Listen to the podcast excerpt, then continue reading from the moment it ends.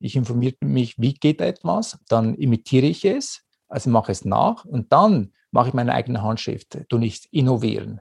Viele versuchen es gleich zu innovieren. Mach mal zuerst die Basics, also du musst verstehen.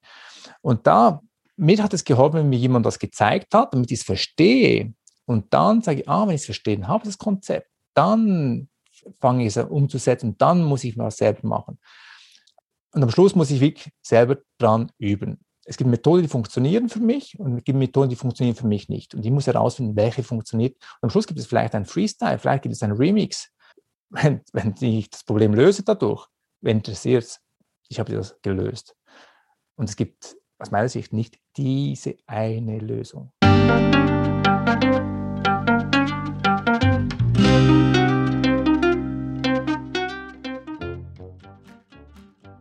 Schön, dass du wieder reinhörst. Ich begrüße dich ganz herzlich bei Ich, wir alle, dem Podcast und Weggefährten mit Entwicklungsimpulsen. Wir bei Shortcuts laden interessante Persönlichkeiten ein, die uns zu den Themen Selbst, Team und Kontextentwicklung inspirieren.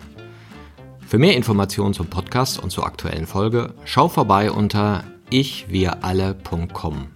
In den Shownotes deines Podcast-Player findest du außerdem zusätzliche Infos zum Gast, den Inhalten dieser Folge und zu unserer Agentur Shortcuts. Ich bin Martin Permati und präsentiere dir heute ein Gespräch mit George Antoniadis. Sein Herzensthema ist Emotional Leadership. Er sagt, dass ein besserer Zugang zu unseren Emotionen auch den Grad der inneren Freiheit erhöht. Für ihn gehört Verletzlichkeit und sich zeigen auch zu einer reiferen Führung. Sein Motto ist inspirieren, ermutigen, befähigen. Diesen Ansatz teilt er in Workshops, Podcasts, Coachings, Kursen und demnächst auch an einem besonderen Seminarort auf Mykonos. In unserem Gespräch nimmt er uns mit auf seine eigene, sehr persönliche Reise der Selbstentwicklung, die ich an einigen Stationen miterleben konnte. Bevor das Gespräch beginnt, noch der kurze Hinweis zu unseren Angeboten. Auf ichwiralle.com/angebote findest du unsere aktuellen Workshops und Ausbildungen zu den Themen Selbst, Team und Werteentwicklung. Ich wünsche dir ganz viel Inspiration und Freude beim Hören. Audio ab!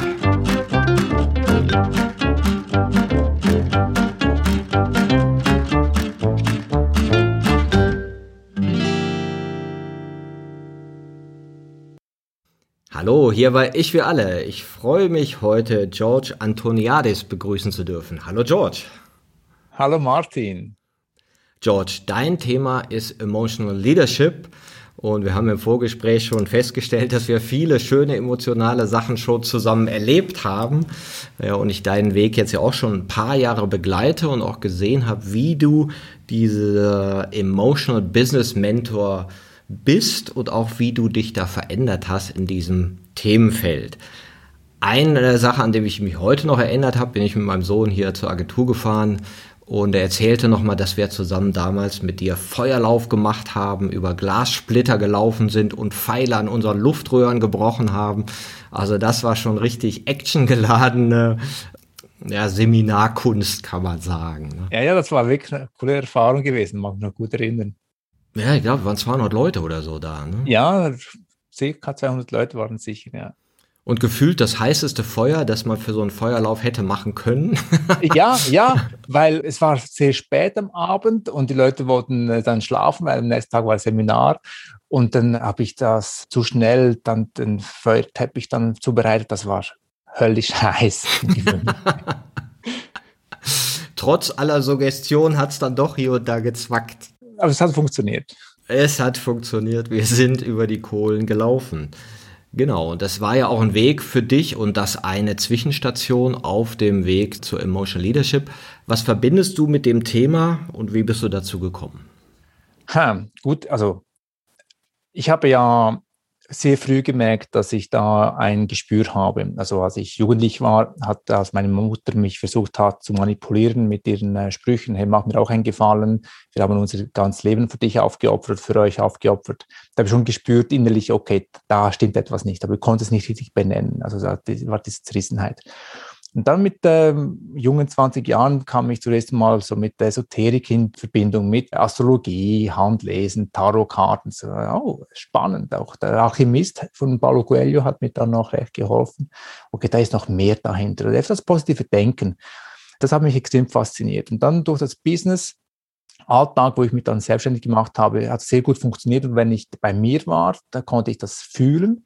Und wenn ich nicht bei mir war, dann war ich extrem im Verstand. Also, aber ich konnte nicht damit arbeiten. Und der Klick hat bei mir gemacht, welche Kraft Emotionen haben. Ich habe es ja vorher gewusst, ich habe damit gearbeitet, auch als Veranstalter habe ich ja mit den Emotionen gearbeitet. Aber bewusst wurde mir das im Grand Canyon, als ich Zugang zu mir gefunden habe, und gesagt, okay, wer bin ich wirklich? Was, wer will ich sein? Was mache ich?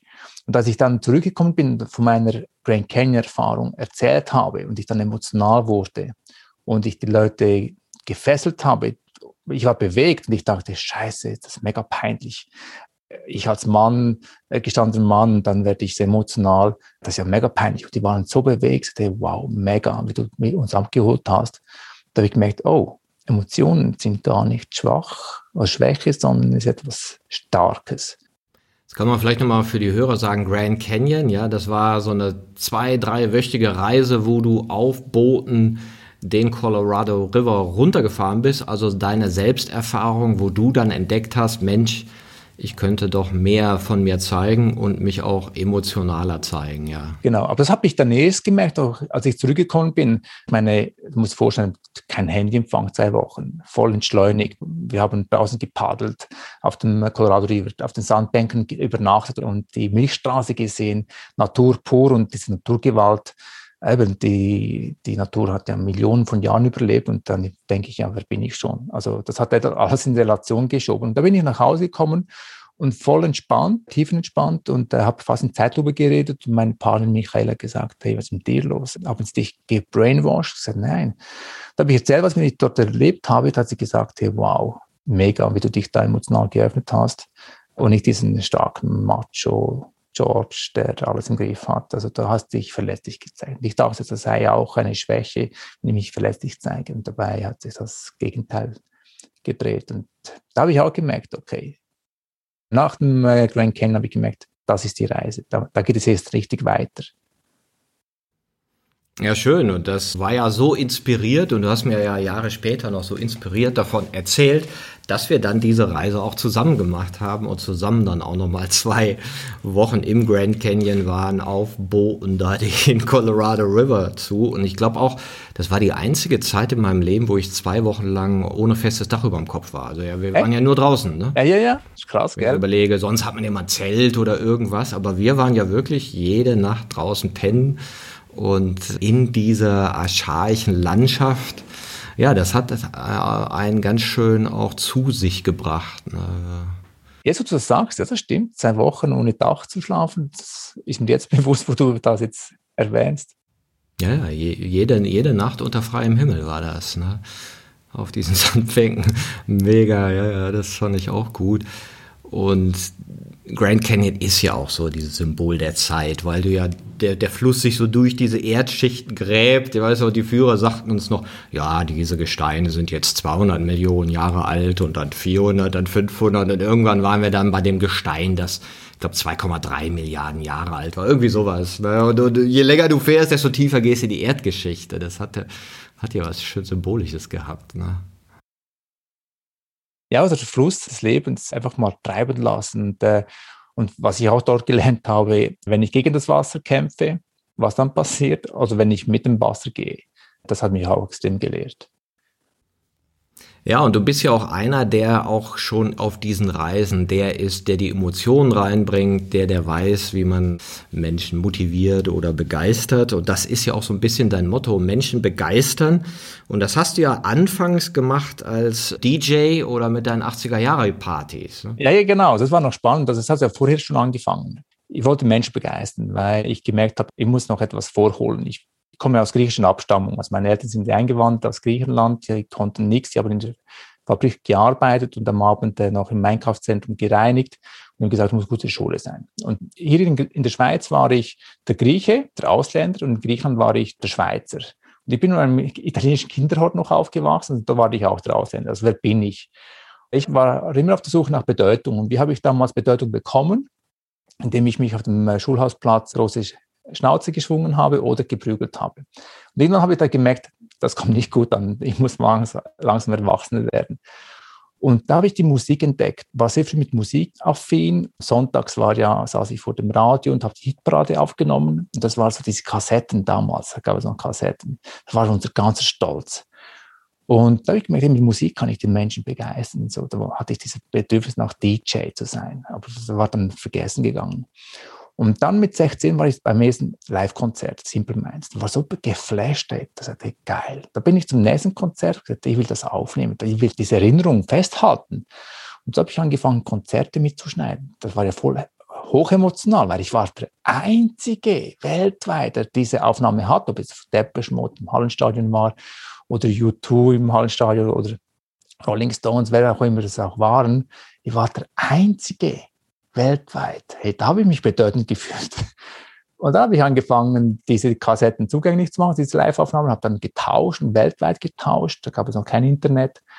Und da war ich innerhalb von wenigen Jahren der, der größte weltweit, einer der größten. Und so habe ich mein Studium im Handelsdiplom finanziert. Bis mich da mal zweimal erwischt haben, wie ich dann diese verkauft habe, da war dann nicht so cool. Da hatte ich noch Glück, dass ich noch Student war. Und da habe ich gesagt, okay, ich muss das Vehikel ändern, wechseln. Und da habe ich Wirtschaftsinformatik studiert und das habe ich angefangen, mir ein paar als DJ aufzulegen, nebenbei. Und so kam ich dann rein, gesagt, hey, mega cool. Ich kann, ich, ich bin im Ausgang, ich war immer schüchtern. Also so komme ich unter die Leute, werde noch bezahlt. Wie cool ist das denn? Kann die Menschen begeistern. Und so habe ich das entdeckt, wie cool das ist, wenn ich die Leute, die zu mir kommen, in den Club kommen und Spaß haben, wie ich sie mit einem Hochgefühl nach Hause gehen. Also Sonntag war ja damals ja nicht so viel los im Fernsehen. Also war ja, wir hatten in den 90er Jahren ja nicht so viel, diese Vielfalt, die wir jetzt heute haben. Und da war der Sonntags war immer so langweilig, aber die Leute waren so mit einem Hochgefühl am Sonntag. Hey, cool, das war so geile Partys am Wochenende. Und am Montag gingen sie mit einem Hochgefühl zur Arbeit. Teilweise gab es Leute, die haben ihren Urlaub nach diesen Partys gebucht, weil das war ein Stadtgespräch, das war ausgebucht. Und das war schon cool. Das hat uns extrem magisch angezogen. So habe ich dann meinen Kumpel damals ja, die Eventagentur aufgebaut. Und am Schluss waren wir da der größte in der ganzen Schweiz. Ja, du sagst 180 Leute, ja, ihr habt das richtig hochskaliert. Und habe dann auch irgendwie die Europameisterschaft begleitet in der Ukraine oder so, ne? Ja, ja, das war auch ein Teil. Also wir haben ja klein angefangen und am Schluss haben wir uns, also am Anfang haben uns die Leute ausgelacht. Ja, 70s, 80s, das war ja unsere Genre, weil wir haben damals diese Musik ja geliebt. Die haben uns ausgelacht, ja, das ist ja oldschool. Aber wir haben so eine Nische bedient und das sind wir gewachsen. Wir haben sogar eben anders gemacht. Wir haben gelernt, wir müssen die Emotionen anders bespielen. Also Beispiel, kleines Randbemerkung wir haben für unsere Party einen Vorverkauf aufgeschaltet. Und alle Vorverkaufsstellen haben gesagt, hey, geht's noch für eine Party, Vorverkauf? Ist ja kein Konzert, ist keine Band. Aber genau dieses Vorverkauf hat emotional den Leuten die Wertigkeit der Party hochgefahren. Also, ah, es muss ja das bedeuten. Also, wir haben diese nonverbale Sprache gespielt. Und so sind wir gewachsen. Von, im Club waren vielleicht 200, 300 Leute, dann waren es 500, dann waren 1000, dann hatten wir 4000 Location gefühlt. Und dann bekamen wir auch die Anfrage, die Fußball-Europameisterschaft 2008 in der Schweiz, eine Fanmeile zu leiten. Da habe ich eine geleitet, da waren die 5000 Leute groß. Und dann war der Job so gut gelungen, hat die UEFA mich gefragt, hey, hast du Lust, vier Jahre später in der Ukraine, in Kharkov, diese zu leiten? Das war cool. 60.000 Leute Kapazität, keine Sprache, Kenntnisse, Russisch, Ukrainisch. Ich hatte einen Dolmetscher, Englisch, wir haben uns da auf Englisch verständigt, das nur übersetzt. Das ist schon noch ein spannend. Back to the 80s. Also es war wirklich krass. Mit alten 80s Autos sind sie gefahren, wieder etwas Modernes. Also da wurde ich zurück katapultiert. Das war wirklich eine ganz, ganz geile Zeit.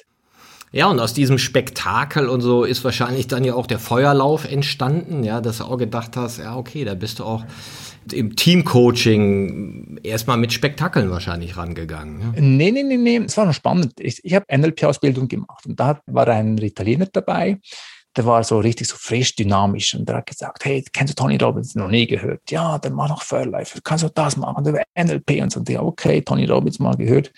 Und das Förderlauf, ich hatte mit 23 Mal bin ich zufällig in einen Förderlauf reingerutscht, war so ein Seminar, hatte einen Gutschein, gesagt, okay, gehe ich, und dann war ich plötzlich bei einem Förderlauf und sagte, das ist ja crazy, ich habe total vergessen, dass das funktioniert.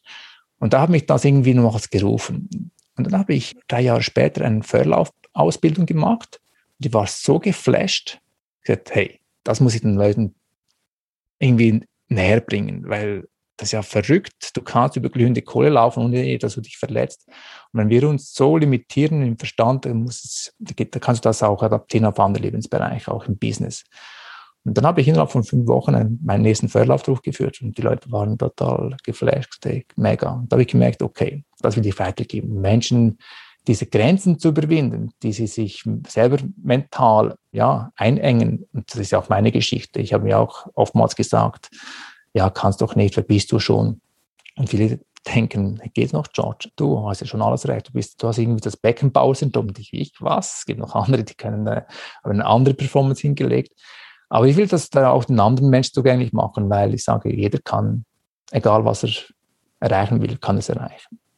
Und so bin ich mehr in diese Schiene reingekommen, dass die Leute auch hier mit einem anderen Vehikel ihr Hochgefühl erleben. Jetzt gibt's ja diesen Ansatz, ja, ich mache Team-Events, ich mache so, ich sage mal so die Chagga-Fraktion, ja, wir machen ungewöhnliche Dinge und alle sagen, ho, ho, ho, ja, das war jetzt krass und wir sind alle aufgeladen, morgen ändern wir die Welt, zwei Tage später alles vergessen. Ja, beziehungsweise es ist diese gute Story, ey, ich habe meinen Feuerlauf gemacht, boah, ich bin ja super krass. Ne? Und da gibt's ja auch andere Beispiele, die aber oft so, ich sag mal so diesen, so ein Kurzhighlight erzeugen, ja, wo du dann aufgeputscht bist und dann? Genau, kenn das. Hey. Ich habe das ja erlebt, ich mache noch Retreats auf Mykonos und ich war dann enttäuscht, dass die Leute hochgepusht nach Hause gegangen sind und nach drei, vier Wochen oder teilweise drei Monaten hat es langsam abgeflacht. Okay, schade. Und ich dachte, es liegt am Programm. Ich bin nicht gut genug, es ist nicht mehr nachhaltig. Bis ich gemerkt habe, George, schau mal bei dir zurück. Als du mit Canyon zurückgekommen bist, hast du weitergemacht? Oder hast du aufgehört? Ja, ich habe weitergemacht. Selbst dann hatte ich meine Hoch und Tiefs. Also die Kunst ist, dran zu bleiben. Und das war mir nicht bewusst. Und bei vielen ist aber noch dieser Feuerlaufmoment so verankert, okay, wenn ich das, wenn ich über glühende Kohle laufen kann, dann kann ich auch das und das und das schaffen. Aber am Schluss braucht es Konsistenz. Es ist wie bei der, jeder Heldenreise. Jedes Level benötigt wieder ein anderes Skills. Ich muss da dranbleiben. Und sonst bleibe ich in der Komfortzone und dann passiert nicht viel. Ja, das ist ja der Unterschied dann, wenn du einfach nur das Erlebnis hast oder dann auch eine Methode, das irgendwie zu integrieren oder was damit zu machen. Mhm. Und das ist aber auch am Schluss Selbstverantwortung. Was ich erlebe, viele denken, ah, das Programm ist nicht gut genug, es war nicht nachhaltig. Also sie suchen dann Ausreden, um nicht ins Handeln zu kommen. Und das Schade ist, dass es gibt viele Leute, die das wollen, aber sich dann nicht getrauen und sich dann vor diesen anderen Leuten in ihrem Team irgendwie einschüchtern lassen. Finde ich schade. Ja, das ist ja auch so ein bisschen das Paradox, dass in der Selbstentwicklung ja dann irgendwann der Schritt kommt, wo du es als selbst machst. Ja, ja, genau. Aber irgendwie die Idee da ist, bring mir das bei. Also gib mir eine Methode, wie ich das machen kann. Oder du merkst so, nee, in Wirklichkeit kann ich dir gar keine Methode geben. Ich kann dir eine Richtung zeigen. Ja, okay, ich kann dir vielleicht ein paar Methoden geben, wie dir die, aber es ist ja nicht so, dass du dem anderen sagen kannst, mach dies, mach das, mach jenes, folge meinen Anweisungen und am Ende bist du selbstbestimmt. Ne? Weil dann bist du eben nicht selbstbestimmt, weil du jemand anders Anweisung gefolgt bist. Ja, genau. Es braucht eine Methode, es braucht eine Anleitung, wie bei einem Rezept ich habe für mich etwas entdeckt, wo ich sage, okay, informieren. Ich informiere mich, wie geht etwas, dann imitiere ich es, also mache es nach und dann mache ich meine eigene Handschrift, du nicht innovieren. Viele versuchen es gleich zu innovieren. Mach mal zuerst die Basics, also du musst verstehen. Und da, mir hat es geholfen, wenn mir jemand das gezeigt hat, damit ich es verstehe. Und dann sage ich, ah, wenn ich es verstehen habe, das Konzept, dann fange ich es umzusetzen, dann muss ich was selber machen. Also es braucht beides auch diese Offenheit, das Ego auf die Seite zu stehen, also zu stellen. Vor allem bei mir war das so, ja, ich kann doch nicht zugeben, dass ich es nicht kann, weil bin ich ja schwach. Und am Schluss muss ich wirklich selber dran üben. Es gibt Methoden, die funktionieren für mich und es gibt Methoden, die funktionieren für mich nicht. Und ich muss herausfinden, welche funktioniert. Und am Schluss gibt es vielleicht ein Freestyle, vielleicht gibt es ein Remix. wenn, wenn ich das Problem löse dadurch, wen interessiert es? Ich habe das gelöst. Und es gibt aus meiner Sicht nicht diese eine Lösung. Die einen können mit Ernährung Tipps XY besser umgehen und die anderen können mit dem besser umgehen. Also es gibt tausend Wege. Ja, das ist ja sehr gut illustriert. Ja, erst imitieren, dann innovieren. Also dieses, denke ich auch, erstmal Erfahrung auch zulassen. Erfahrungen außerhalb der Komfortzone, Erfahrungen, die ein bisschen ungewöhnlich sind. Und natürlich macht man dann auf dem Weg des Selbstentwicklers und hier auch da Erfahrungen, wo man denkt, so, oh, ne, hätte ich mehr sparen können. Ja. Genau. Aber erst dann weiß ich es. Genau. Erst ja. dann weiß ich es. Und, und, die Erfahrung selber ist ja auch noch nicht die Lösung, ne, sondern erst dem Moment, wo du sie dein eigenes machst oder zu deinem eigenen machst. Ne? Ich weiß noch, das Ganze, als ich erst mal mit dem Reizreaktion-Thema konfrontiert worden bin. Denk an nichts, also das Meditieren, an nichts zu denken. Wie soll das gehen? Geht's noch?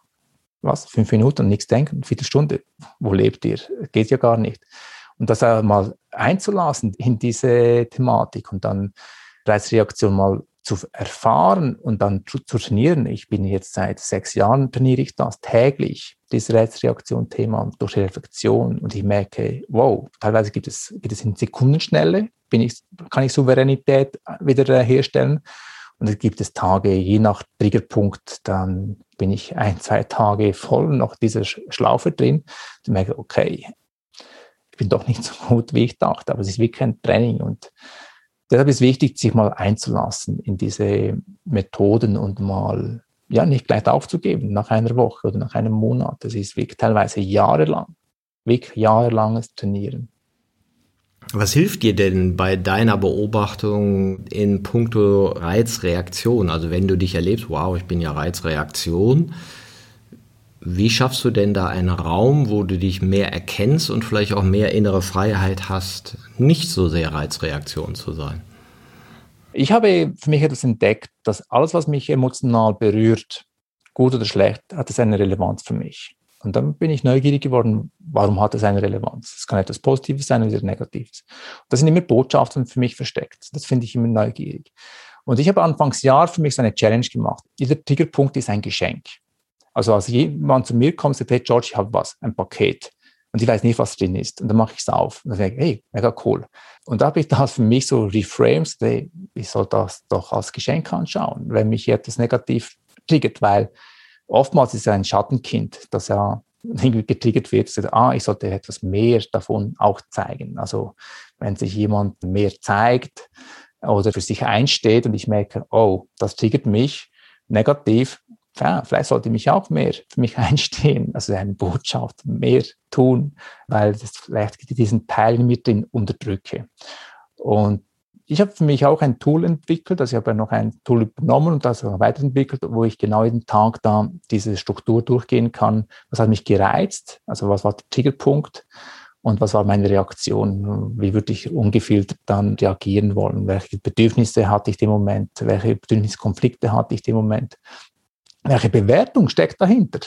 Dann merke ich, wow, da sind noch Bewertungen kommen vor. Woher kommen diese alte Bewertungen, wo ich merke, die sind ja gar nicht real. Also ich, ich erstelle mir selber meine, meine Story und weiß gar nicht, ob sie stimmt. Und dann hat ja die Byron Katie auch mit dieser der Work-Arbeit, kennst du sicher ja auch, ist das wirklich wahr, dass das stimmt? Ja, stimmt ja gar nicht. Das ist meine Welt. Und das Fiese ist, übrigens, Martin, da will ich noch was sagen also ein Satz, der mich geprägt hat, jede Sichtweise hat ja seine Wahrheit.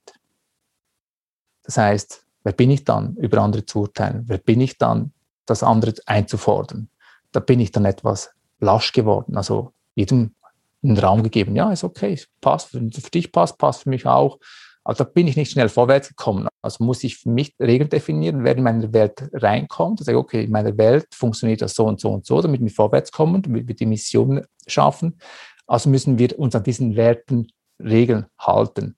Das war dann auch spannend, eben diesen Prozess zu beobachten bei mir. Wer bin ich schon? Ja, das ist ja auch sehr faszinierend, dass in dem Moment, wo wir uns mit Emotional Leadership beschäftigen, also wie will ich emotional führen, wie fühle ich denn eigentlich so, was sind denn so die Gefühle, die ja Reiz und Reaktion auslösen, das hattest du an verschiedenen Stellen angedeutet, natürlich das Thema Biografiearbeit auftaucht. Wo komme ich her? Wie bin ich geprägt? Welche Glaubenssätze ich habe? Du hast so einen Begriff dafür auch benutzt, das Schattenkind. Also welcher Teil ist halt angepasst und will sich nicht zeigen und hat vielleicht diese ganzen Glaubenssätze noch in sich drin. Und wie gehst du daran, dieses Thema Biografiearbeit? Zum einen muss ich sagen, ich muss mich auch zuerst versöhnen.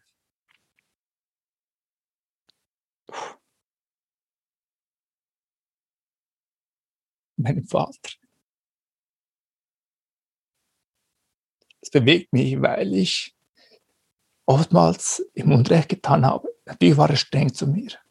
Streng hätte, muss gute Schule sein, muss besser sein du kannst es noch besser, verschwende nicht dein Potenzial. Und ich habe das immer so gegen mich gedacht, okay, ich, ich genüge nicht. Das, das war meine Bewertung damals. Bis ich erkannt habe, dass er mich ja trainiert hat, dass ich das auch schaffe, dass ich nicht unter Wert verkaufe. Und irgendwie das damit umzugehen. ich habe eben lange, habe ich ihm Unrecht getan. Er konnte es gar nicht besser.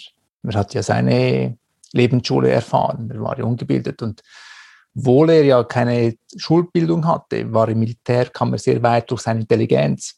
Letztes Jahr wurde mir bewusst, hey, verdammt, was bin ich für ein Egoist? Ich meine, er kam in die Schweiz, konnte keine Sprache, der war so frustriert, also seine Jähzone, also Jähzone äh, war nichts anderes als, er hat die Sache nicht unter Kontrolle gehabt, aber ich, wenn ich mich so reinversetze, er kam in die Schweiz, und er konnte wegen seiner Sprachkenntnisse, hat er eine Fabrikarbeit und konnte sich da nicht weiter hochentwickeln. Das, das macht mit einem, das kommt eine Wut, du siehst einen Vorgesetzter, der hat die halbe Ahnung von dir, du könntest es besser, aber weil du diese Sprachkenntnis nicht hast oder weil du von einer anderen Herkunft bist, also diese Möglichkeit nicht, dann kommt normalerweise eine Wut hoch. Und er hat mir gesagt, Sohn, könnte ich deine Sprache könnte ich lesen und schreiben, ich werde wo ganz anders. Ich habe immer belächelt, ja, wenn es einfach wäre. Und das jetzt, letztes Jahr habe ich das, wurde mir richtig bewusst. Und äh, ja, und irgendwie tut es mir auch leid, was sie für ein Leben erfahren haben.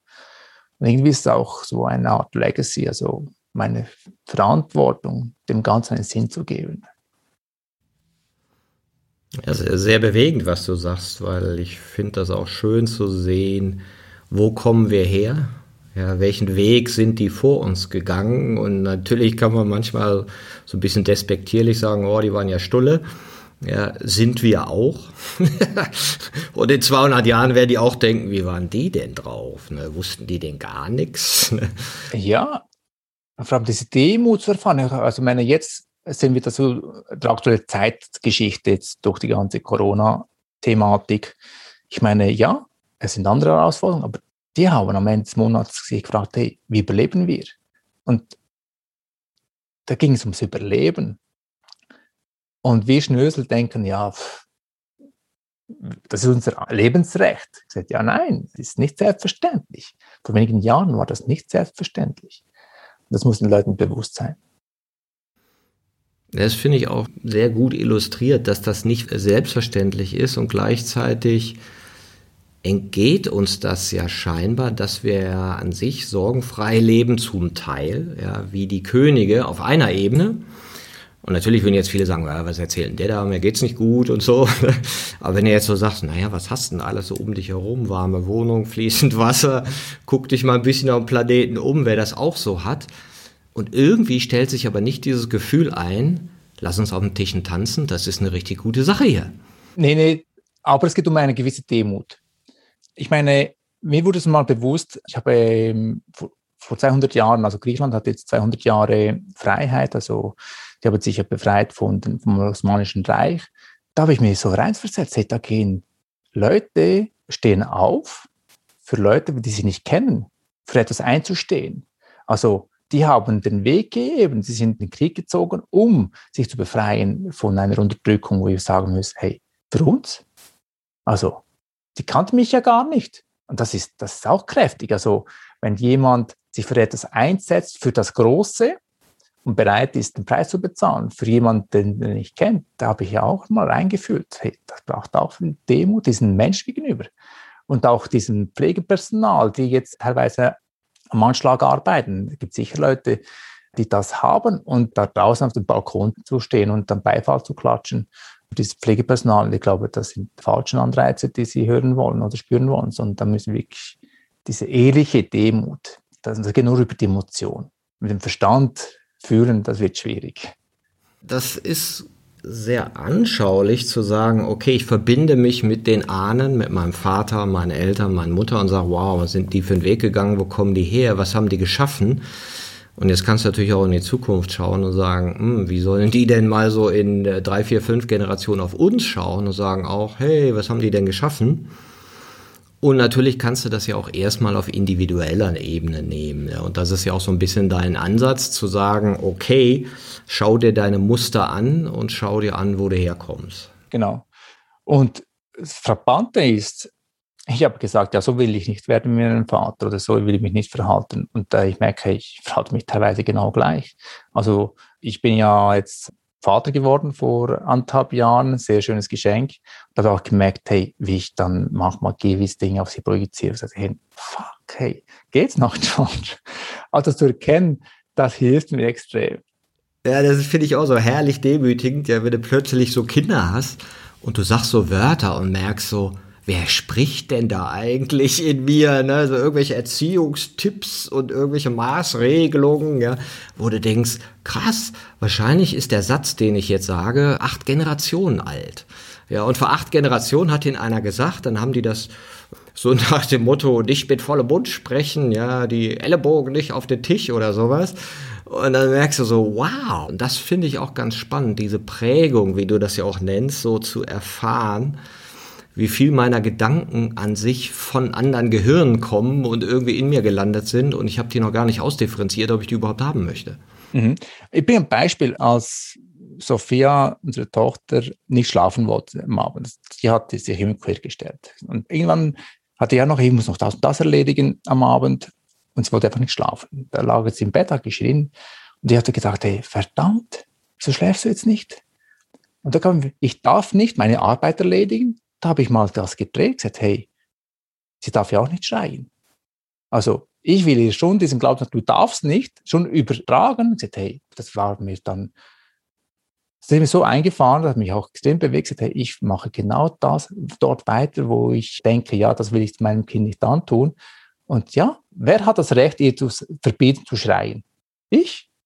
Geht doch gar nicht. Also dann schrei, und das hat mir diese Ruhe gegeben, diese Frieden gegeben. Okay, du das Bedürfnis hast zu schreien, dann schrei, es ist in Ordnung für mich. Und das loszulassen, das war für mich eine riesige, riesige, tolle Erfahrung für mich gewesen.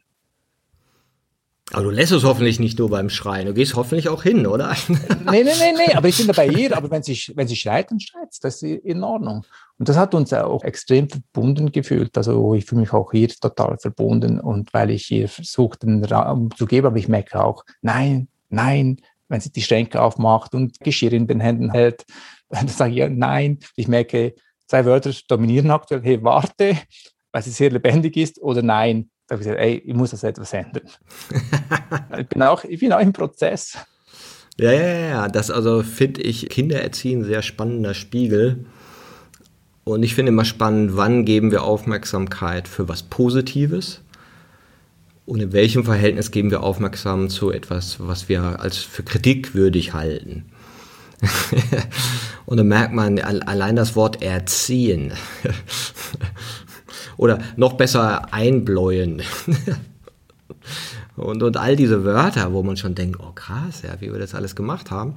Und dir ist es ja auch wichtig, Menschen in die Eigenbestimmung zu bekommen. Also, dass die ja ihre Gefühle wahrnehmen und dann aber auch für sich selber Entscheidungen treffen.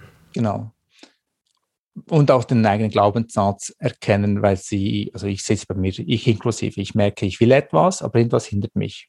Ist es die Methode, weiß ich nicht, wie es geht, oder ist es ich selber? Ich traue mir das nicht zu, habe Angst, oder mache ich es von anderen abhängig? Ja, mein Partner lässt mich nicht, die anderen könnten etwas dazu sagen. Also da versuche ich zu unterscheiden. Und oftmals sind es Glaubenssätze, äh, sich das, also bei mir, es nicht selber zu erlauben. Ich erlaube es mir, weil ich eben denke, ich darf doch nicht. Also wie, wie das Pferd, das irgendwie an einen Plastikstuhl angebunden ist und denkt, ja, ich komme da gar nicht weg dabei. Das war früher mal, weil er jetzt ein Seil und einen Hals hat, heißt er lange nicht, dass er nicht weggehen kann. Und so fühle ich mich manchmal. Und das zu erkennen, das hilft mir extrem, weil ich kann es auch dann auch benennen. Ich kann mit meiner Partnerin darüber reden, mit meinem Geschäftspartner. Du, das ist meine Bewertung. Sagen geht's noch? Go for it. Und diese Selbstlimitierung, das merke ich, dass es sehr viele Menschen das selber aufstülpen durch diese Normen. Ich darf doch nicht, ich bin doch Vater, ich darf doch jetzt eine Woche in eine Selbstentwicklungswoche gehen. Meine Frau ist zu Hause mit den zwei Kindern, die bringt mich um. Das sind solche Sätze, die ich dann höre. Und ich hatte das ja auch. Als ich die erste Ausschreibung gesehen habe vom Grand Canyon, ich dachte, geil. Da kam meine Einwand Nummer eins, keine Zeit, Einwand Nummer zwei, kein Geld. Obwohl ich ja Geld hatte, Zeit hatte ich ja auch. Und dann der dritte Einwand war, ja, Michaela lässt mich eh nicht. Und da hat sie auch gesagt, ja, du hast ja auch keine Zeit und kein Geld und übrigens darfst du eh nicht gehen. Weil wenn du äh, drei Wochen weggehen kannst, wieso kannst du nicht mit mir zehn Tage in den Urlaub? Und das war's, hat sie auch recht gehabt. Und da habe ich das auch geklärt. Und sie dachte, ich gehe weg von ihr. Das war ja frappant. Und ich sage, was weg von dir? Ich will hin zu mir. Und diese Missverständnisse, die, die haben wir täglich, täglich. Und wenn dann Leute anfangen würden, sich auszutauschen, ehrlich auszutauschen, wir hätten zehnmal weniger Missverständnisse dieser Schritt der Selbstermächtigung und der Selbsterfahrung, der ist ja oft auch mit dem Wunsch nach einer gewissen Autonomie verbunden. Also du musst das ja für dich selber machen. Und da sehe ich auch so, dass in wachstumsorientierten Partnerschaften, ja, da hast du mehr so ein Gefühl, ach, du brauchst mal deinen Space, du brauchst jetzt mal diese Lebenswelt, ja, mach mal, ne, komm wieder, bereichert. Und mit neuen Erfahrungen bringst du etwas in die Beziehung ein, was du außen irgendwie gelernt hast, ja, eine Reise alleine oder, oder. Und in anderen Beziehungen geht das gar nicht weil dann der Kontrollverlust zu groß ist und wir verhindern, dass der andere eigene Erfahrungen macht weil die könnten ja potenziell bedrohlich sein oder vielleicht ein Status quo in Frage stellen. Ich, ich habe eine ganz, ganz gute, wichtige Erfahrung gehabt, die ich dann beim Kennen auch gemacht habe. Und zwar, Michaela hatte gedacht, wirklich, ich gehe weg von ihr. Gesagt, hey, meine, wenn ich ihm so wichtig wäre, dann könnte er mit mir auch zwei Wochen in Urlaub gehen. Aber mir war immer Business wichtiger als privat. Das war mein Glaubenssatz. Also mein Muster. Und dadurch, dass ich mich das erlaubt habe zu gehen, also dank ihrer Zustimmung natürlich, sie hat dann gesagt, okay, wenn du willst, dann gehen. Der haben am gleichen Abend gebucht. Das war auch noch lustig. Was, hast du schon gebucht? Sie sagt, ja, hast du gesagt, ich soll gehen? Ja, aber ich dachte, wir reden nochmal darüber. Ich nein, nein. Und dann bin ich gegangen und das Spannende war, ein Jahr, zwei Jahre später, das war im Frühling, ich habe mich schon angemeldet für den nächsten Grand Canyon und da hat es bei uns so geknallt. Und da habe ich gesagt, so kein Tag länger. Und da hatte ich ein Event in Zürich, bin ich nach Hause gekommen da hat sie gesagt, du hast recht. So geht es keinen Tag länger. Mir ist aufgefallen, ich verschiebe alles für die anderen. Als ich jung war, studiert habe, wollte ich immer nach Amerika gehen. Nach Amerika gehen, ging dann nicht wegen Freund. Da ging ich nicht wegen dem Studium, da ging ich nicht wegen dem Job, da gehe ich nicht wegen was auch immer. Und ich gehe. Ich gehe sechs Wochen nach Amerika. Ich, wow, cool. Wann? Übernächsten Monat. What? Sie hat es schon definitiv geplant. Und ihr Traum war mal Amerika, einige Wochen, und sie hatte eine, mit 16 eine Herz-OP. Und die Ärzte wussten nicht, was sie hat. Sie hatte eine, ein Problem. Und irgendwie kam es per Zufall kam es äh, dazu, dass ein Herzspezialist sie untersucht hat, gesagt, okay, das müssen wir operieren. Und er ist dann ausgewandert nach Amerika. Dann hat sie ausfindig gemacht, gesagt, okay, das will ich besuchen. Da hat sie kontaktiert. Sie dachte, boah, dann erinnern Sie sich sicher nicht mehr an mich. Da drücke ich immer, hey klar, mag ich mich erinnern, wie geht's dir? Wäre schön, wenn du mal kommen würdest, würde mich sehr freuen. Da hat sie ihn getroffen, Chicago. Sie hat gemacht, sie dachte, okay, sie macht so eine Viertelstunde Kaffeekränzchen, also Austausch. Und dann geht sie wieder. Sie haben zwei Tage mit anderen verbracht. Family, Open Air Kino, Sie hat gesagt, das war die schönste Zeit meines Lebens, sechs Wochen mit äh, Vegas, mit San Francisco, mit dem Fahrrad durch die, über die Golden Bridge zu fahren. Das war für sie Freiheit pur. Und am Schluss noch die Krönung mit dem Arzt. Und warum es mich bewegt, ist, jetzt ist das nie erlaubt. Mit Partnerschaft und so. Und weil ich es mir erlaubt habe, hat sie es eben auch erlaubt. Und so fängt das an. Und ich dachte, ich kann nicht wegen der Beziehung und sie dachte, sie kann nicht wegen der Beziehung. Und das ist so befreiend, dass wir dann solche Magic Moments uns nicht erlauben. Und mich bewegt es deshalb, weil es auch meine Geschichte ist, weil ich mir auch viele Dinge nicht erlaube, wegen der Beziehung, wegen Rollen, Identitäten, die ich mir selber überstülpe, was die Leute sagen. Und das macht mich auch traurig, weil ich auch merke, mir diese Sehnsucht von sich, sich selber zu verwirklichen. Weil am Ende des Lebens heißt es, okay, was habe ich bereut, was ich nie getan habe aus Feigheit, nicht weil ich es nicht gemacht habe, weil ich keine Lust dazu hatte. Ich glaube, diese Angst vor Feigheit, das tut bei mir am meisten weh. Ja, so eine schöne Anregung, was du sagst, sich selber befreien, befreit auch unter Umständen den anderen, sagen wir deinen Partner. Absolut. Ja, weil du einen größeren Raum, einen freieren Raum gefunden hast, kann der andere den auch finden. Und es können Dinge besprochen werden, die vorher nicht besprochen worden sind. Wünsche, Sehnsüchte oder Teile, die ich noch leben möchte und die ich vielleicht als ungelebt erlebe. Mhm, genau. Und das führt zum Schluss zu Frust. Und Frust führt dann immer so diese Mimimi. Und du, du findest ja nie, warum, hey, warum geht es, aber am Schluss geht es ja nie um die Sache, sondern es geht immer um etwas anderes. Und das herauszufinden, worum geht es wirklich, wirklich, wirklich, dann merken wir, okay, das sind ja nichts anderes als Symptome, die wir versuchen zu bekämpfen. Und der Klassiker ist bei einem Konflikt, sagt, da sage ich halt nichts mehr. Ich sage, es geht nicht darum, dass du nichts mehr sagst, weil ich kann dir schon den Mund verbieten, aber das ist nicht die Lösung, sondern wir müssen doch herausfinden, was ist die Ursache und wie kann ich die Ursache bekämpfen und nicht die Symptome. Und dann merke ich, wie viele Missverständnisse nochmals wir überhaupt ausgesetzt sind. Ja, das ist ja auch faszinierend, sich zu erleben. Und ich mache ja in meinem Seminar noch gerne das Beispiel der Partnerschaft, ja, weil da erleben wir uns ja in der größten Vielfalt. Ja, also die, die stullsten, dümmsten, verurteilsten, teilendsten Seiten, ne, ich hab recht und so, ne, bis hin zu der größten Herzenswärme und Hingabe und was nicht alles. Ne. Und das ist ja auch schön, sich in dieser Vielheit auszuhalten Ne, und dann sozusagen, ach guck mal, ja, also da bin ich im Beschwerdemodus. Wo kommt denn das eigentlich her? Warum nörgel ich hier immer so viel rum? Ne? Und, und ich, ja klar, und das ist eben auch wahrscheinlich Teil der Selbstentwicklung oder wenn beide auf Entwicklungsreise sind, dann wird das halt alles ein bisschen sichtbarer. Ne? Ja, manche sagen auch, nee, Selbstentwicklung ist nichts für mich, ja, so mit äh, da nach innen gucken. Die Leute sind nicht gut drauf. Ja, die haben ja alle mehr Probleme. Die sind ja dann immer mit sich beschäftigt, ihrem inneren Kind, Schattenanteil. Aber das, das ist auch in Ordnung so. Das ist auch in Ordnung so. Mir, mir reicht das nicht. Mir, irgendwie, bei mir ist so diese Unruhe. Und wenn ich diese Unruhe nicht gestillt habe, ich will es verstehen. Was würdest du denn sagen, diese Unruhe? Was ist das für ein Treiber, wenn du von Unruhe sprichst? Ist es, was, was ist das, was du da als Unruhe bezeichnest? Hm, es ist eine Art Neugier. Also, okay, was liegt noch drin? Also, was kann ich überhaupt noch? Und es ist wie eine innere Stimme, etwas, was mich ruft. Ich kann es nicht so benennen.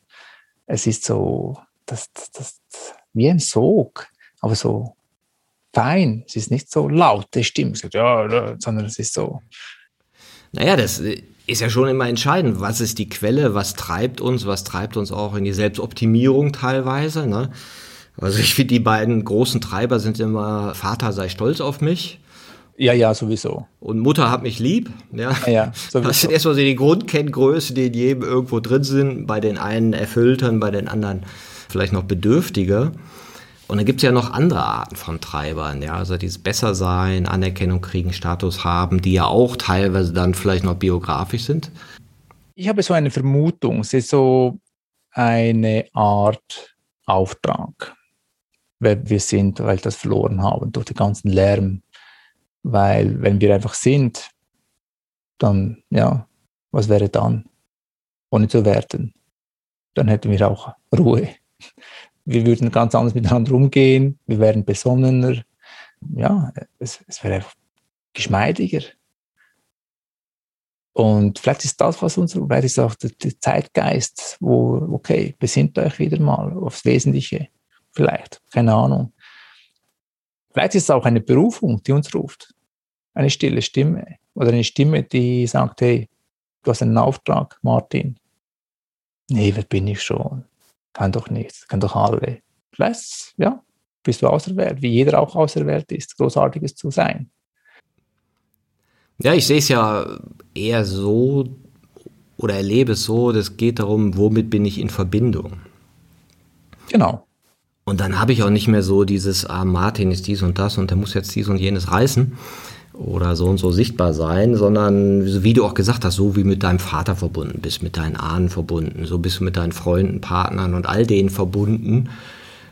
Und das, was wir ja auch beibringen oder sagen oder zum Ausdruck bringen, ist ja nicht originär von mir. Das habe ich auch irgendwo her. Ja, also, und dann ist für mich spannend, ja, was ist denn so im Leben so das, was, was erschafft, ja, was gestaltet, was vielleicht auch die Möglichkeiten erhöht oder das Leben balanciert und dem dann zu folgen, das finde ich spannend auch als Treiber. Spannende Frage wäre zum Beispiel bei dir, du hast ja jetzt schon einige Bücher geschrieben und dein letztes ist ja wirklich, glaube durch die Decke, was ich auch sehr schön finde. Jetzt ist die Frage, ja, was war der Impuls? War dein Ego oder war der Ruf? Etwas Höheres, das dich berufen hat, das Buch zu schreiben und jetzt dadurch andere Menschen zu erreichen, um mal an sich zu arbeiten. Was war das? Wer war, war wer war vorher? Der Ruf? Also ich meine. Ja, ich glaube, es ist in dem Fall auch so, etwas erlebt zu haben, ja, wo du merkst, wow, das ist ja special. Und dann ist, ist ja oft die Frage, welche Sprache hast du das mitzuteilen? Ja, so wie du auch sagst, ja, ich habe die Emotionen, ich mache jetzt Emotional Leadership ne, und das ist meine Sprache. Und Künstler sagt, ey, ich mache ein Musikstück. Ja, und ich möchte von, von der Freude des Lebens berichten, ja, oder von dem Potenzial der Selbstentwicklung oder dass du so siehst, ja, man kann sich entfalten. Da gibt's was jenseits des Beschwerdemodus, das interessant ist und was ich als spannend erlebt habe. Und dann ist es ja so auch so immer die Suche nach deiner Sprache. Ja, wie kannst du das zum Ausdruck bringen, so dass es dir entspricht? Ja, und so glaube ich, dass es ja auch nicht eine Ideologie gibt oder eine Idee oder eine Methode, sondern jeder wird seinen eigenen Ausdruck finden für seine Art, sich zu leben, ja, und auch lebendig zu sein und auch etwas über dieses Leben zu erzählen. Und bei mir war es halt auch so, dass ich aus dieser Thematik der Selbstentwicklung komme und da auch engagiert war und ähnlich wie du da diverse Stationen gemacht habe, teilweise auch skurril und irgendwie seltsam. Ja, aber das gehört so dazu und dann gemerkt habe, ach guck mal, mit diesem, in dem Fall mein Buch dann zu den Haltungen, das ist eine Sprache, die ist gut verständlich.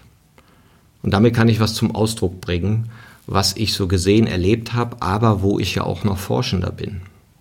Ja, aber nochmals, was hat dazu bewegt, was hat der Impuls, das Buch zu schreiben? War das dein Inneres oder war vielleicht deine Mission und dein innerer Ruf, deine innere Stimme, die du vielleicht im Moment gar nicht wahrgenommen hast, sondern vielleicht bist du für etwas Höheres berufen, eben den Menschen dieses Wissen weiterzugeben. Und die war das gar nicht bewusst, aber dieser Ruf ist ja vielleicht ja da und wird wir durch den ganzen Leben, den wir draußen haben, dass wir diesen Ruf für etwas Höherem oder Größerem gar nicht mehr hinhören, weil wir uns da nicht das zutrauen, weiß ich meine.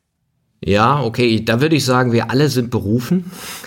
Jeder Mensch ist ist berufen auf seine Art und Weise und auch in seiner freien Entscheidung, sich zu überlegen, was mache ich mit diesem Leben, was möchte ich entstehen lassen und was möchte ich vielleicht auch, dass es entsteht. Genau. Das auch zu tun. Also du hast ja ein Riesenwerk, du machst den Menschen ja einen riesen Gefallen damit. Also wenn du Führungskräfte dazu bringst oder Coaches, diese Haltung von wir weiterzugeben, dann also einen super Multiplikationseffekt äh, geschaffen. Ja, und da hatte ich ein interessantes Erlebnis neulich. Da ähm, habe ich auch mit einem Freund gesprochen, dem ich einige so zusammen mache. Und der hat so erzählt, naja, am Anfang habe ich immer die Haltung durch deine Geschichten wahrgenommen. Also das, was ich so erzähle dazu. Ne? Und irgendwann habe ich gemerkt, bei mir ist das ein bisschen anders. Ja, also ich habe mich nicht so entwickelt wie du. Und manche von deinen Beispielen verstehe ich, andere verstehe ich nicht. Ne? Aber als ich dann angefangen habe, in mir selber zu schauen, wie ich mich entwickelt habe, wie ich durch die verschiedenen Haltungen gegangen bin und dann von dem, ich sag mal, von der Opferhaltung zum Beschwerdemodus, von Beschwerdemodus zur Eigenmacht, von der Eigenmacht nach innen gegangen, in die Emotionalität, da hat jeder seine eigene Reise. Ja, du hast jetzt mehrere Erlebnisse von dem erzählt und dementsprechend auch jeder seinen eigenen Ausdruck. Und dann dachte ich so, genau. Ja, und erzähl das bloß nicht so, wie ich das erzähle, sondern finde deine eigenen Stories. Finde dein eigenes. Aber das Entscheidende war für ihn, diesen biografischen Resonanzraum zu finden. Dass er also diese, ich sag mal, diese Wahrhaftigkeit oder die Wahrheit dieser Phänomene in sich gesehen hat und dann gesagt hat, ah, jetzt ist ja keine Theorie mehr, weil ich das in mir erkannt habe, dass das in mir und meinen Erfahrungen auch so ist. Ne?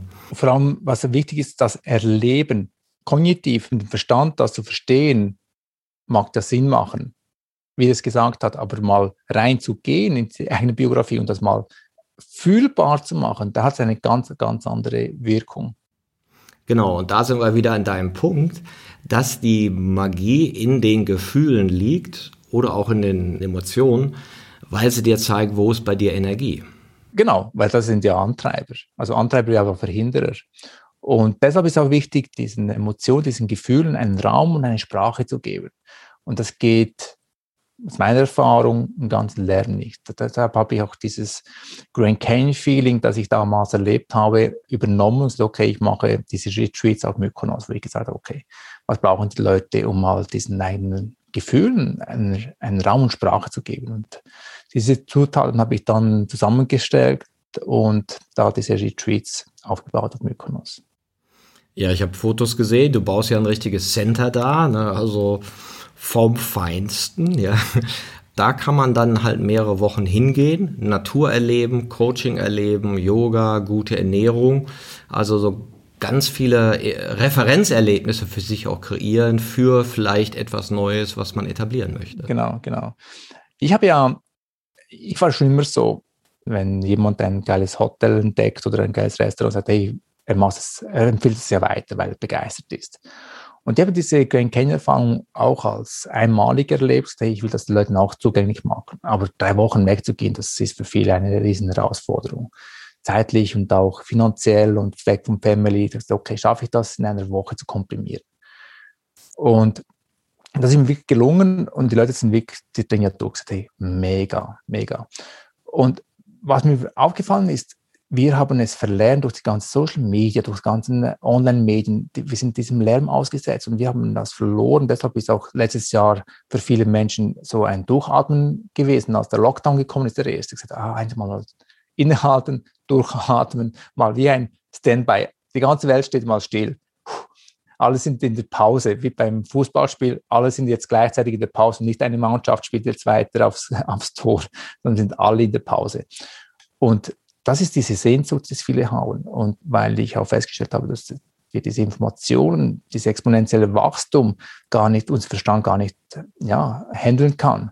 Und da habe ich gesagt, ich will so einen Raum schaffen, wo die Leute weggehen vom Alltag, mal unter sich sind, mal sich mit Qualitätsfragen stellen, ein Coaching oder auch mit anderen Menschen, da sich auch weiterbilden. Diese Kombination, die fehlt, die gibt es noch nirgends. Und da habe ich gesagt, okay, wie kann ich ein Legacy aufbauen, das wäre auch sowas, wo ich gesagt habe, okay, das wäre schon noch ein Leuchtstern, wo ich mich auch hinbewegen möchte, weil der heutige George kann das heute, das Camp, dieses Retreat-Center nicht alleine stemmen. Also ich muss auch zu dieser Persönlichkeit werden, wo ich dann vom März bis November diese Retreats auch für andere Trainer gedacht ist, das auch managen kann. Also dass ich Gastgeber sein kann für andere. Ja, super. Also ich ich freue mich auch schon, da mal Seminare machen zu können, wenn es denn wieder geht. Also sieht ja fantastisch aus. Und ich habe das auch so erlebt, dass diese Seminare, wo ich dann richtig ein paar Tage mit Leuten war und in der Natur und in verschiedenen Erfahrungen, so eine ganz eigene Magie haben, weil das eine ist ja Wissen, zu haben. Das andere ist aber auch mit anderen reden und sich austauschen, was ich oft als den größten Wert so empfinde. Hm. Was ich für mich dort entdeckt habe, ist dieses Implementieren. Also wenn es von der um bewusstes Wissen in die ja, bewusste Kompetenz und dann plötzlich so plötzlich Klick macht, so dieses Wow, so wie jetzt ist der Groschen gefallen sozusagen. Dieses Wow, das ist Magie. Wenn plötzlich der, der Blick sich ändert, sagt, wow, es passiert was. Also du, du nimmst es sofort wahr. Da, da geht es vom Verstand runter ins Herz und das ist für sie unerschütterlich. Das ist, jetzt ist es da. Und diese, diese wie eine Geburt, wie eine Neugeburt, ist echt spannend. Wo die, und das Krasse ist, wenn die Leute dann auch das erleben und merken, oh, es wäre ja ganz einfach. Es wäre ganz einfach. Na, jetzt würde man wahrscheinlich sagen in der Psychologie Subjekt-Objekt-Verschiebung.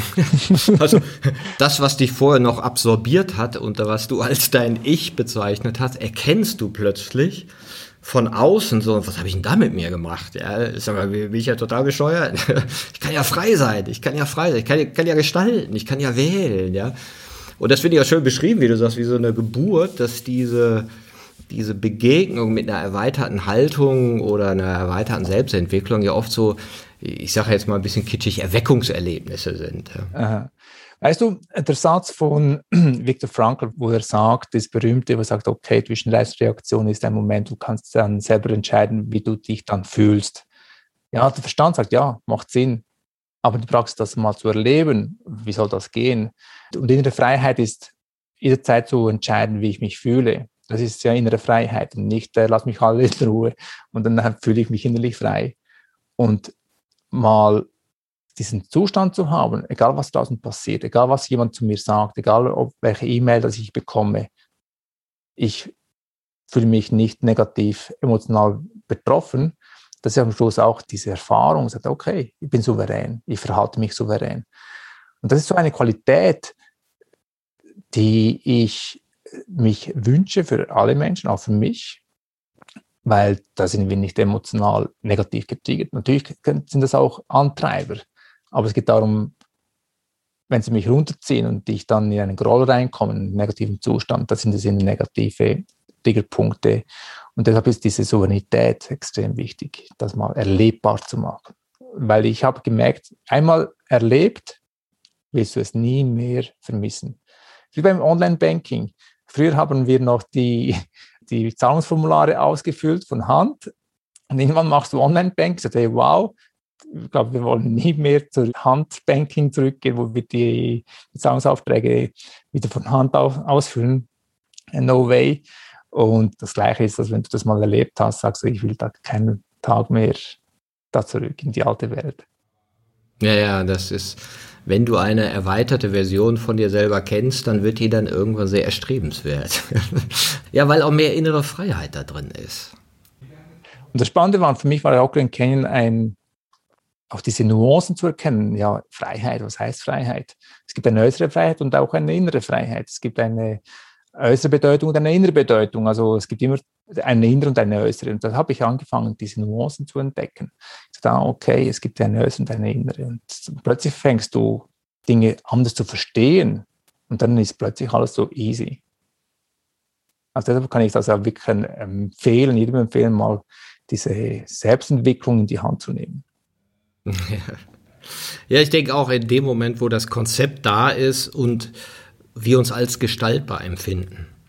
Ich meine, ich sage mal, sind über zweischneidiges Schwert. Auf der einen Seite denkst du, wow, und auf der anderen Seite merkst du auch, oh. das sind ja ganz schön viele Muster. Genau. Und dann hörst du nie auf. Und dann plötzlich äh, ist auch die Gefahr mit dem Imposter-Syndrom, dass du merkst, okay, ich bin noch nirgends bin wirklich noch nirgends. Und dann nicht aufzuhören, dass diese Selbstzweifel, diese innere Kritiker zu erkennen, sind, okay, es ist ein Weg.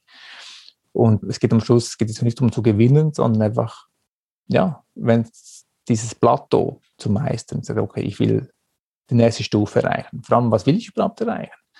Und ich könnte ja auch jetzt mich zurücklehnen und sagen, okay, ich kann ja auch alles genießen. Von dem her finanziell wäre das nicht das Problem. Aber irgendwie würde sich das jetzt nicht gut anfühlen.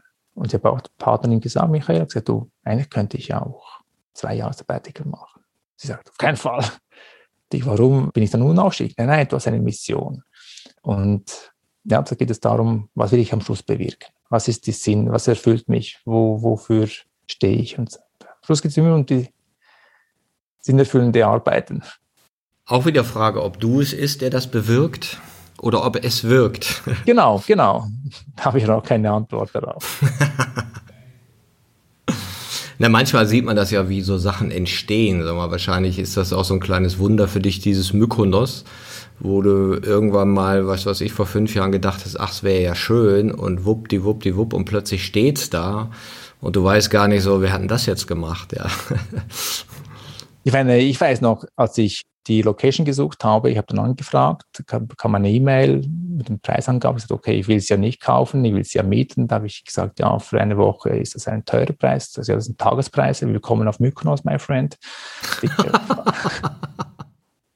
das war im Juni und ich dachte, für ein Jahr darauf, zu mieten, September Jahr darauf, also im Prinzip 15 Monate Vorlauf, ich weiß, ich bin um zwei Uhr am Morgen aufgestanden, also wach geworden, gesagt, okay, was ist das Schlimmste, was mir passieren könnte? Ich könnte alleine mit meinen Partnerin dort Urlaub verbringen und gesagt, es wäre teurer Urlaub, okay, das Risiko gehe ich ein.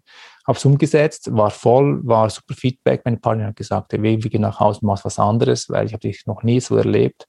Du hast einen Auftrag. Und und immer diese Villa zu mieten war für mich so eine Herausforderung, weil das auch ein großes Invest ist, weil ich habe gesagt, ich könnte auch Mallorca gehen, das wäre ein Bruchteil der Kosten. Nee, das ist diese Magie. Diese Magie muss er beibehalten. Und dann mal zu entscheiden, ich will mal ein eigenes Center zu haben, hätte mich damals, ich konnte damals nicht schlafen, weil wir haben die Location gesehen, tolle Ausblick. Wir waren aufgeregt wie keine Kinder an Weihnachten. Und dann irgendwelche vier Jahre später, drei Jahre später ein Grundstück zu kaufen mit meinem Bruder und dann zu sagen, okay, wir bauen da ein Retreat-Center, das wäre damals undenkbar gewesen. Aber du kennst ja den Satz, der Weg ist das Ziel. Plötzlich entsteht eine neue Idee und dann wächst du daran. Ja, das hast du jetzt auch nochmal gut gesagt. Also, dass diese Begeisterung, deine Freundin die Begeisterung gesehen hat, und das habe ich mir gerade eben, als du mich gefragt hast, was hatte ich bei dem Buch so angetrieben, das hatte ich ein ähnliches Erlebnis. Ein alter Bekannter, den ich lange nicht gesehen hat, kam irgendwie vorbei. Ich habe ihm so erzählt, was ich gerade so mache. Und habe dann halt von dem Modell der Haltung erzählt und wie wir damit arbeiten und und und. Und er meinte, boah, du bist ja richtig Feuer und Flamme dafür. Ne? Also das scheint ja echt dein Ding zu sein. und, und dann dachte ich so, stimmt. Also das zu finden, wo du wirklich sagst, dafür bin ich Feuer und Flamme. Ja, das ist schlussendlich ist Flow. Und ich merke es bei mir ja auch in meinem Alltag bin ich auch nicht immer in meinem Flow und irgendwie das vermisse ich. Und ich habe das letzte Mittwoch erlebt, nach dem Storytelling-Seminar, das ich gegeben habe. Ich war so innerlich ruhig, so zufrieden. Woher kommt das? Ja, ich war im Flow. Ich war voll im Flow. Und das ist ein Zustand, den ich täglich leben will. Mir ist noch was aufgefallen, also eingefallen, also vorhin diese, deinen Bekannten erwähnt hast. Ich war ja bei dir im Büro zu Besuch im Oktober vor oder nach dem Grand Canyon, weiß ich. Da hast du mir das Johari-Fenster vorgestellt. Du, ich habe da was entdeckt. Ich zeige das auf. Und das war noch etwas holprig. Also du hast es souverän erzählt, aber es war, hey, ich habe was entdeckt. Ich erzählte das mal. Und ich dachte, hm, klingt noch spannend. Aber es war noch nicht so, hey, bam, das ist es, das musst du kennen, sondern es war so, ein Geheimnis, das du frisch entdeckt hast. Und so hast du mir auch das mit den Werten damals erzählt. Gesagt, hey, ich habe da was entwickelt. Und da hast du mir das gezeigt. Und die Art und Weise, wie du das gemacht hast, du bist nicht gekommen wie der Guru, hey, ich habe da was, schau mal, sondern hey, ich habe was entdeckt. Und da, da hast du das weiterentwickelt. Das fand ich sehr schön, weil man braucht nicht von Anfang an diese Lösung, sondern du fängst mal an und dann wie ein Garten, der fängt an zu wachsen, dann entdeckst du das, oh, da ist noch etwas und da. Und plötzlich am Schluss hast du ein Buch, sage ich, hey, verdammt, wie hat das nur geschafft? Und Riesenrespekt. Und ich glaube, das ist auch deine Stärke. Du entdeckst etwas und bist neugierig und dann lässt du es wachsen und wirken und dann plötzlich entsteht etwas Großes. Also ja, danke, danke. Und ich glaube, das gilt ja auch für dich, ne? Und das ist vielleicht auch was Typisches für die Reise des Selbstentwicklers, dass er eben das eigene Leben nimmt als Entwicklungsumgebung und nicht sagt, ich gehe hier oder dahin, so wie du von, vom DJ, nee, vom Bootleg-Sammler zum DJ, zum Partyveranstalter, so Feuerläufer, zum Coach, zum Seminargeber und jetzt demnächst wahrscheinlich zum Seminarzentrumbetreiber in Mykonos geworden bist. Ne? Und alles immer auch eine Erfahrung ist, die gleichzeitig auch Lernweg ist. Absolut, absolut. Also ich bin ja auch gewachsen. Also ich hätte mir gerne dieses Wissen von heute schon damals als Veranstalter, wo ich 180 Leute geführt habe, also nicht alle direkt geführt habe, aber hätte ich mir viel, viel Geld und Ärger erspart, aber es ist halt Aber da sagst du auch, hast du auch was sehr Schönes gesagt vorhin, die Notwendigkeit, versöhnlich mit sich zu sein und sich selber zu vergeben, dafür, dass ich mal in anderen Logiken war oder teilweise noch bin, ist so. Krass ist, dass ich diese Person von damals gar nicht mehr kenne. Also wenn ich die Tagebücher von äh, jetzt zum Beispiel kenne, wo ich das erste Mal Tagebuch geschrieben habe, da dachte ich, das ist ja was für Mädchen. Da habe ich das, das Reflexionsjournal mal entdeckt für mich. Und da habe ich gemerkt, hey, welche Kraft das hat. Und wenn ich dann zurückblättere, dann erkenne ich auch meinen Progress, also meinen Fortschritt. Und weil wir unsere Entwicklungen mitziehen und wir sehen den Weg gar nicht. Beim Sport wissen wir, okay, diese Strecke habe ich in 20 Minuten gerannt, jetzt renne ich diese in 15 Minuten, also ich kenne den Fortschritt. Aber die Persönlichkeitsentwicklung nehmen wir diesen Fortschritt gar nicht wahr. Und das hat mich total fasziniert und so habe ich auch mein Programm entwickelt, wo jeder seine Entwicklung messen kann und auch planen kann. Und das ist schon auch cool. Kontrollierte Selbstentwicklung. ja, strukturiert, strukturierte Selbstentwicklung. Ja, ja, ja.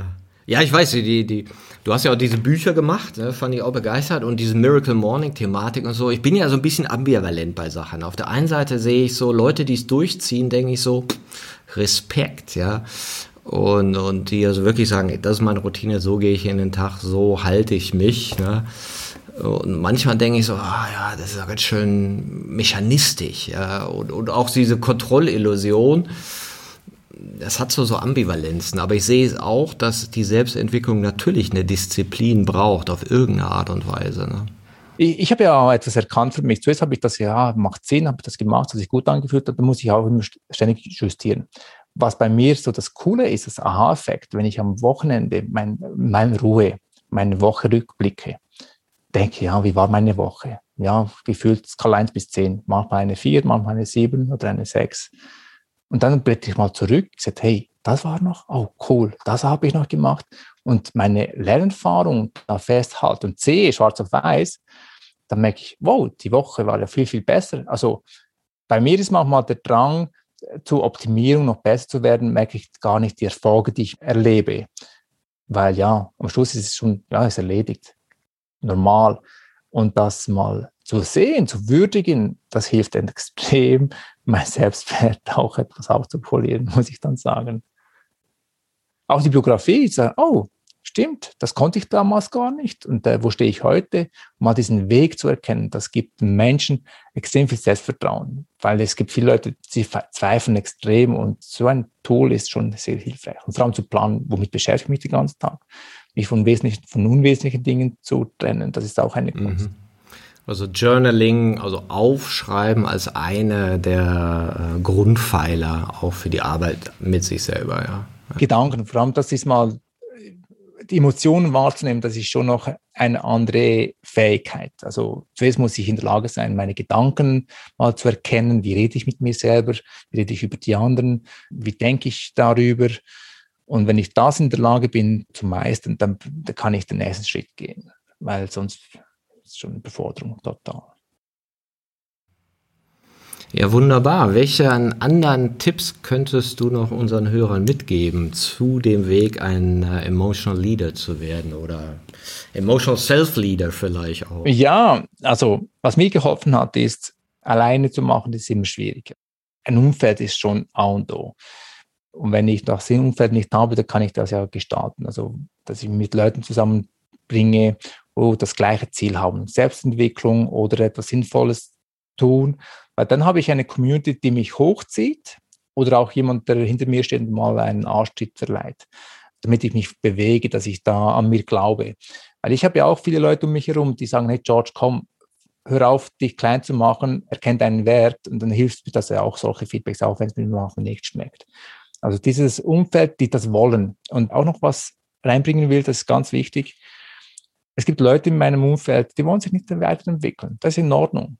Aber ich, ich war früher der Missionar. Hey, da musst jetzt du auch. Hey, mir hat es gut getan, es tut auch dir gut. Hey, nein, no, ich habe einen ganz anderen Lebensplan. Okay, ich mache meinen Weg und dann ist privat privat, Geschäft ist Geschäft und meine Entwicklung ist meine Entwicklung und dass ich die nicht überfahre, dass ich die nicht etwas aufzwänge, sondern dass ich mich selber meine Community suche oder gestalte. Das ist schon ganz wichtig. Und ich meine, du hast ja mit einem Buch geschaffen, du hast auch eine Community geschaffen, die dieses Buch lesen, das auch fein auf Facebook, wo auch immer, oder Social Media, LinkedIn, wo ich mich bewege. Da diese, diese Community, das ist zentral. Mhm. Was kann ein Hörer tun, wenn er mehr zu dir und deiner Arbeit erfahren will?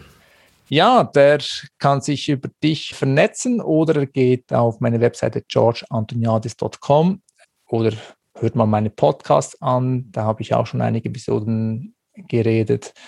Bin jetzt auch ständig im Weg, auf dem Weg oder auf LinkedIn kann er sich vernetzen, um ja, mit mir auszutauschen oder mehr über mich zu erfahren. Ich habe auch einige coole Tools, die man runterladen kann, wie sie dein Potenzial entdecken können.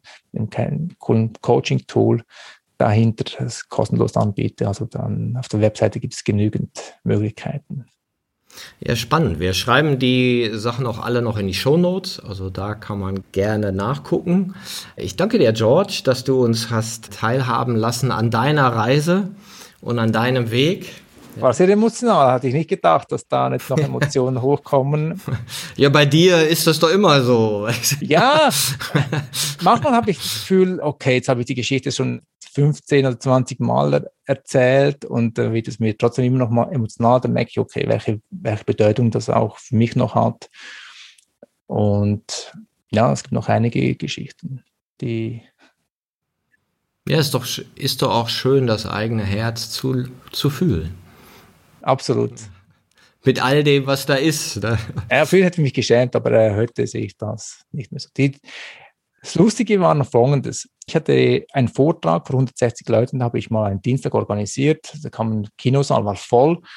Und da war ich auch emotional, habe ich meine Geschichte erzählt. Und auch die Versorgung meinem Vater, der Vater war auch noch dort, das war auch eine riesige Überwindung für mich.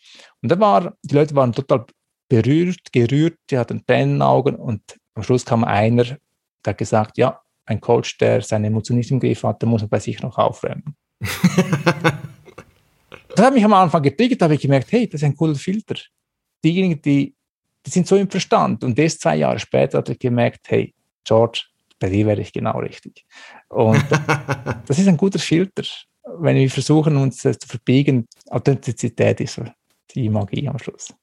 Ja, also wer mal lernen will, die Kontrolle ein bisschen loszulassen und tiefer ja. ins Herz zu gehen, der kann sich dann bei dir. Wo auch immer.